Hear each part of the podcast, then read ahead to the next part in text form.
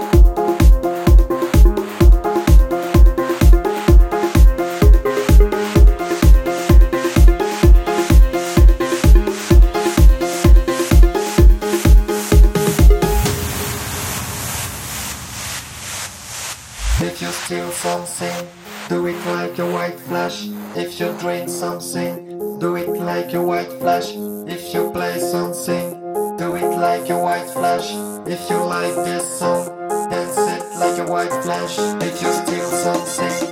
Do it like the way